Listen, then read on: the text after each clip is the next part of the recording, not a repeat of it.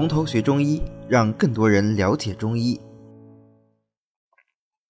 好，那我们再来看看小茴香。小茴香呢，是我比较常用的一个药物啊，因为我们男科用小茴香是用的比较多的。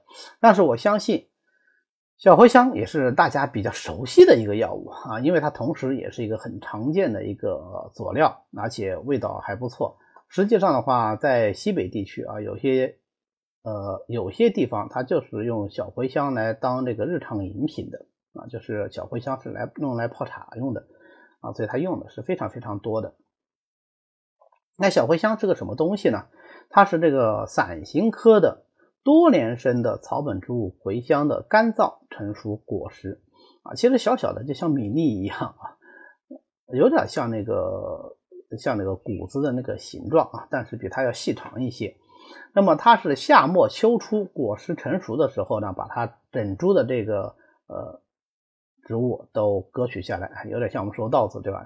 对，那么。晒干，把果实打下来，杂质去掉就可以了。可以生用，也可以盐水炒用。生用的话，那当然就是小茴香自己的这个作用，我们后面会说啊。炒用的话，呃，盐水炒用的话，那其实目的就很明确了，就是想让它入肾嘛，对吧？就想让它入肾经啊。那么小茴香它的主要功效是什么呢？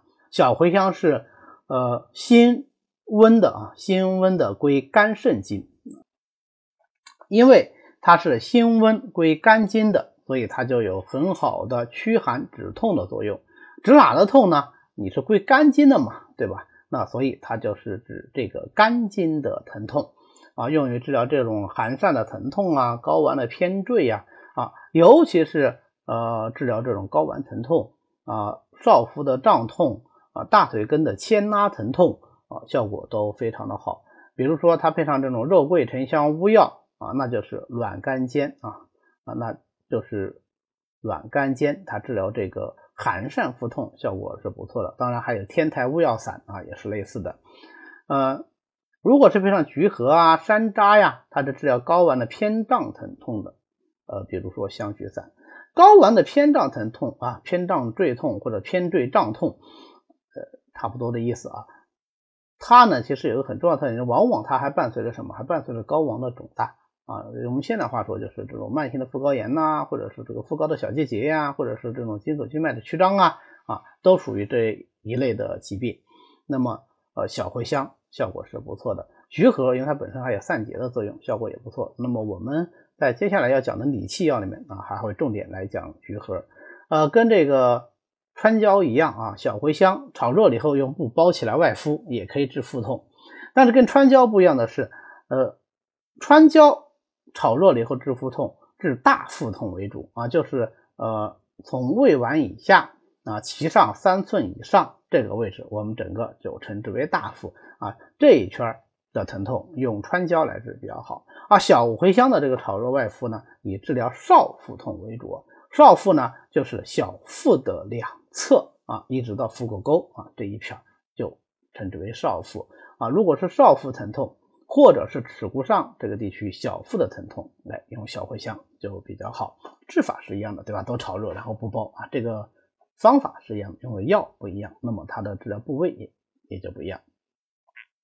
那么它辛温呢，还归脾胃经，归脾胃经，所以就能够理气和胃，能够治疗各种胃寒的呕吐啊、胀痛啊啊等等。这就是为什么在一些寒冷的地区啊，前面讲在西北地区会有一些呃。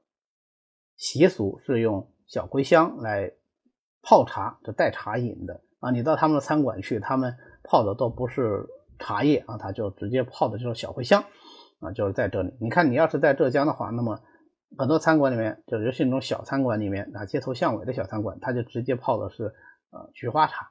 哎，这就是一方水土养一方人，因为这边热，对吧？那西北它冷，哎，借它的辛温归脾胃之力，能够理气温中和胃。